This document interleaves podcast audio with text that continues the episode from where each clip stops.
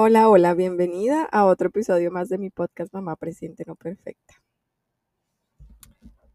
Hoy quiero hablarles un poquito sobre algo que aprendí, algo que, sí, una, una fórmula muy sencilla, pero muy, ¿cómo les digo yo? Esas que uno dice, esto es tan sencillo, o sea, visto de esta manera es tan sencillo, pero tan enriquecedor como tan tan útil para la vida diaria y la, la vida de, la, de mamá que quiero compartírselos hoy. Es algo que leí en un libro que, que, estuve leyendo hace poco sobre mindfulness para niños, un programa de mindfulness para niños que se llama Un lugar tranquilo. Es, es un programa muy bonito, o sea, realmente es un libro, es un libro eh, que lo escribe una, una mujer que, que diseñó, española, que diseñó un programa de mindfulness para niños. Entonces lo que ella hizo básicamente fue tomar como todos estos conceptos de mindfulness, pero pues ponerlos en palabras sencillas y para que los niños los entiendan, ¿no? Y para poderle dictar este tipo de, o por poderle regalar, porque esto es un regalo, estas herramientas a los niños de desde los dos, desde los tres, cuatro años hacia, hasta los hasta adolescentes, ¿no?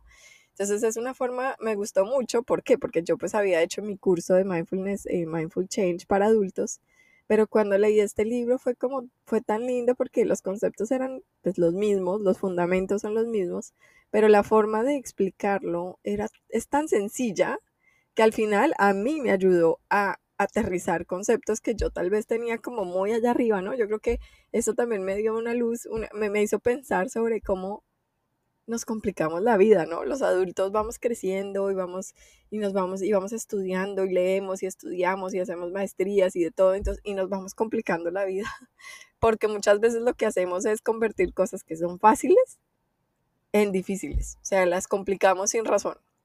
Y, y, y de eso me di cuenta también con esto, fue algo como interesante y, bueno, el concepto del que les quiero hablar, que del que hablaba esta mujer en el libro, es un concepto muy sencillo sobre qué es el sufrimiento.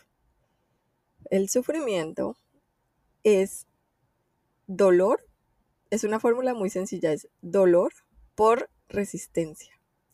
¿Y qué quiere decir esto? Entonces les voy a poner un ejemplo.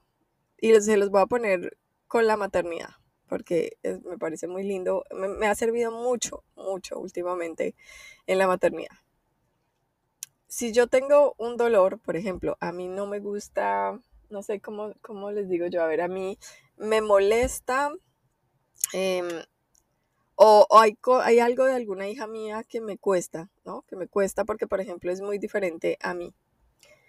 Porque es un dolor, digamos, es como no me gusta que a mi hija no le guste peinarse, ¿sí? Porque yo en mi cabeza mis expectativas como es, a ver, este, pues tener una niña a la que le guste peinarse y que se deje peinar de mí, ¿no? Que se deje hacer colas, trenzas, de todo, porque pues eso es mi expectativa, ¿no? Yo espero que ella se peine como yo quiero. Entonces, mi dolor es que ella no quiere, no le gusta. Su personalidad es como, no me gusta, además le mole es una niña que es sensible, entonces le molesta que le toquen el pelo, le, le duele y no le gusta. Entonces, mi dolor es ese, es como por qué ella no se deja peinar, ese es como el dolor, ¿no?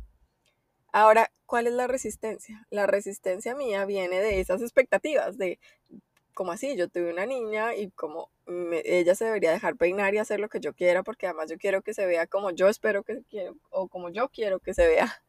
Y esa es mi resistencia. Cuando yo empiezo a poner esa resistencia, ¿no? Entonces, por ejemplo, el dolor es el dolor.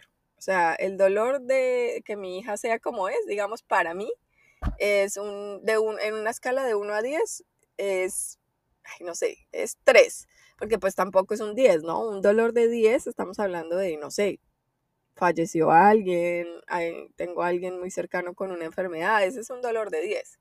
En este caso, este dolor es inclusive un 2, no es tan fuerte, ¿cierto? pero, ¿qué pasa cuando yo lo multiplico por la resistencia?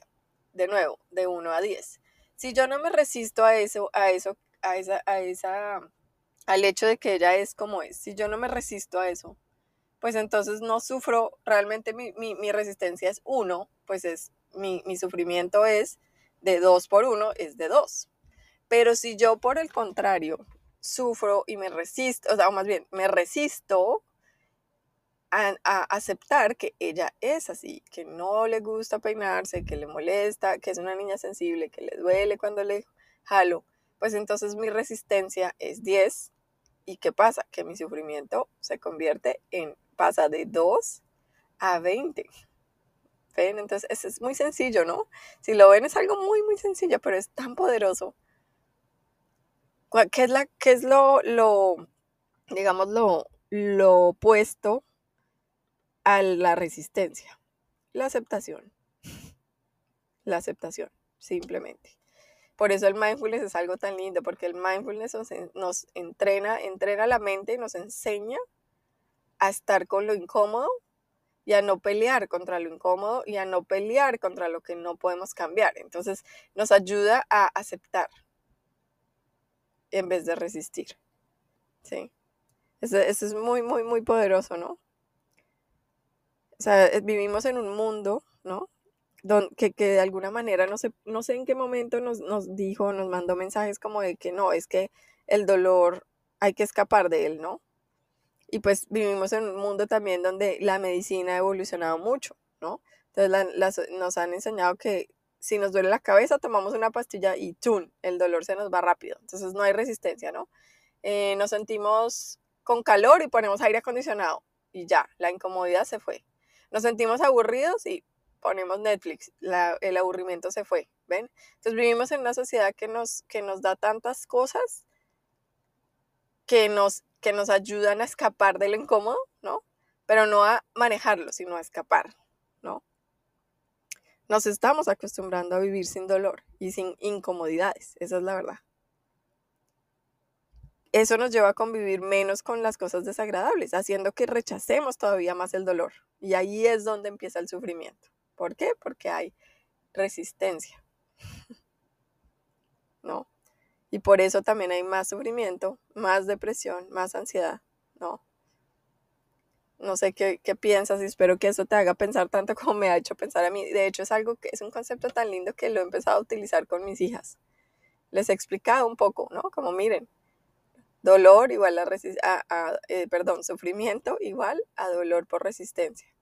Esto duele, sí, esto no les gusta, ok, entiendo, pero pónganse a pensar que entre más lo resistan, más van a sufrir.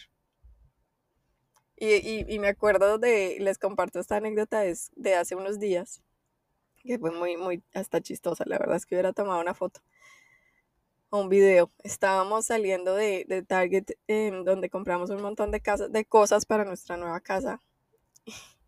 Pues yo no sé en qué momento se nos fue como la luz y pensamos que nuestro carro era un, un camión de, de, trasteos, ¿no? Cuando fuimos a meter todas esas cosas en, el, en, el, en la camioneta, pues no cabían, bueno, cabían, pero era casi misión imposible.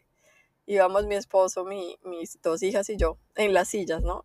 Y esto, tratando de meter todas estas cosas, pues claro, no cabían. Y entre ellas había un puff azul de mi hija que quiso comprar para su cuarto, grande. Y pues ya no teníamos dónde meterlo, entonces me tocó ponerlo enfrente de mi hija menor, de Antonia. Enfrente como de su o sea, ella sentada y el puff enfrente, pero el puff pues casi que le, le tapaba la cara, ¿no? Le molestaba porque le quedaba enfrente. Y esta niña ha empezado a desesperarse claro, además tenía, estaba cansada, ¿no? Entonces empezó, mami, no quiero tener esto acá, quítamelo, quítamelo, quítamelo, y empezó como a patearlo con las manos, con las piernas, como a gritar, a decir, quítamelo, quítamelo, quítamelo, y durante todo el camino de la tienda a la casa fue lo mismo, ¿no? Quítamelo, quítamelo, quítamelo. Y yo me acordé mucho de esta, de esta fórmula. Yo dije, es, a, veces nos vemos así, yo creo, o sea, no, nos vemos tal cual como ella está en este momento, resistiendo el hecho de que, o sea, le duele, sí, le molesta que ese cojín esté en su cara, pero el sufrimiento que ella está teniendo ahora lo está teniendo es por la resistencia, porque está desesperada y lo ve como la cosa más como más horrible del mundo cuando en realidad no lo es. Yo me ponía a pensar qué pasaría si ella dejara de pegarle de, al, al cojín y de resistirse de esa manera y más bien aprovechara para poner su cabecita sobre el cojín y hacer una pequeña siesta, ¿no? Y es tan o sea, y, y, lo digo, claro, los niños, y por eso también hay que entender esto, los niños no tienen esa capacidad todavía de, de regularse así. Entonces ella no puede hacer, para ella no es tan fácil hacer el raciocinio de, ay, no, más bien me acuesto y ya. Pero nosotros, los adultos, sí lo tenemos, tenemos la capacidad de responder en vez de reaccionar, de dejar de resistirnos a cosas que no podemos cambiar, ¿sí? Y a veces nos vemos así, tal cual como mi hija peleando contra un cojín. En, en, ¿no? Haciéndolo con una metáfora, pónganse a pensar algo en su vida en este momento, por ejemplo. Algo que, que sea una realidad que ustedes no puedan cambiar, que les duele porque no les gusta. Y ustedes patean y, y pelean contra esa cosa y les hace la vida imposible. Cuando en realidad, pues no, el dolor que hay es, es real, pero la resistencia es lo que les está haciendo sufrir. Entonces, eh, bueno, eso era mi reflexión de hoy. Quería contarles, quería compartirles esto tan bonito que aprendí, que para mí ha sido clave, no solo para tratar de manejar mi nivel de resistencia a ciertas situaciones, sino también manejar, ayudar a mis hijas a hacerlo. Porque esta fórmula se las compartí, ellas, la mayor la entiende más, la menor todavía pues, está chiquita, pero poco a poco yo creo que podemos ir eh, compartiendo esto con nuestros hijos, ¿no? También porque estas son herramientas muy lindas que les van a servir mucho para la vida. Y mm, pues espero que les haya gustado. Mm, seguiré aquí pronto pues compartiendo más episodios. Como saben, estoy en una en esta transición de vida y por eso hice el capítulo ante, el episodio anterior sobre el cambio, eh, cambiando de país, eh, preparando a mis hijas también para para un nuevo colegio, para, en un nuevo país. Entonces estoy como, estoy dándole mucha prioridad a, esta transición, a acompañarlas en esta transición. Por eso me han visto de pronto un poco ausente de las redes, un poco ausente de hacer más, em, de ser más intensa con el contenido. Pero bueno, yo sé que esto es em, un periodo importante que tengo que, que tengo que, digamos, tomar como un periodo de transición, como les decía, a veces en periodos de transición, a veces no, es importante cuando estamos en periodos de transición, sobre todo pues profundos como este, darnos el tiempo. Em, recuerden eso, dense el tiempo siempre de, de hacer las cosas, de sentir las cosas, de abrazar los cambios, porque a veces cuando resistimos los cambios y queremos que ocurran rápido es cuando empezamos a sufrir. De nuevo, yendo a esta fórmula tan sencilla de dolor igual a, em, perdón, sufrimiento igual a dolor por resistencia. Eh, nos seguimos viendo por acá. Recuerden que mi libro, Mamá Presente No Perfecta, lo encuentran en Busca Libre para diferentes países del mundo.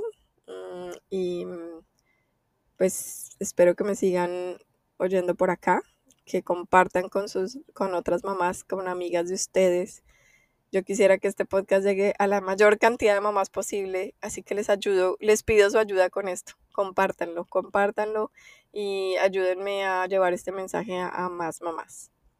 Mm, un abrazo y nos seguimos encontrando por acá.